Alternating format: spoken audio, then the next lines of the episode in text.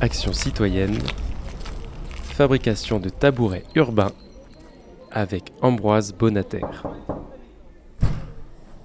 Bonjour à tous, donc euh, je suis Ambroise Bonater, le prévôt de la Maison des Compagnons du Devoir euh, d'Angela Baumette. Nous, on va organiser aussi euh, dans nos locaux donc, la journée citoyenne qui va se dérouler le 27 mai, en partenariat aussi avec les locaux de l'École nationale des, arts et métiers. donc de 10h à midi, il y aura un atelier de, 15 personnes, donc ça va être de la réalisation de jardinières et de bacs à avec les, jeunes qui sont dans le cadre du Tour de France chez les Compagnons du Devoir. Donc on accentue surtout sur le, la transmission des savoir-faire, la transmission de nos valeurs. Euh, bah, les compagnons du devoir dans une action sociale, ça, nous correspond tout à fait. Et puis, euh, donc on va continuer un moment convivial avec un pique-nique partagé de midi à 14h. Donc voilà, on ramène aussi de la convivialité et, euh, et des valeurs du partage sur cette journée-là. Et ça va continuer de 14h à 16h avec un autre atelier de 15 autres personnes et de 16h à 18h encore avec 15 autres personnes.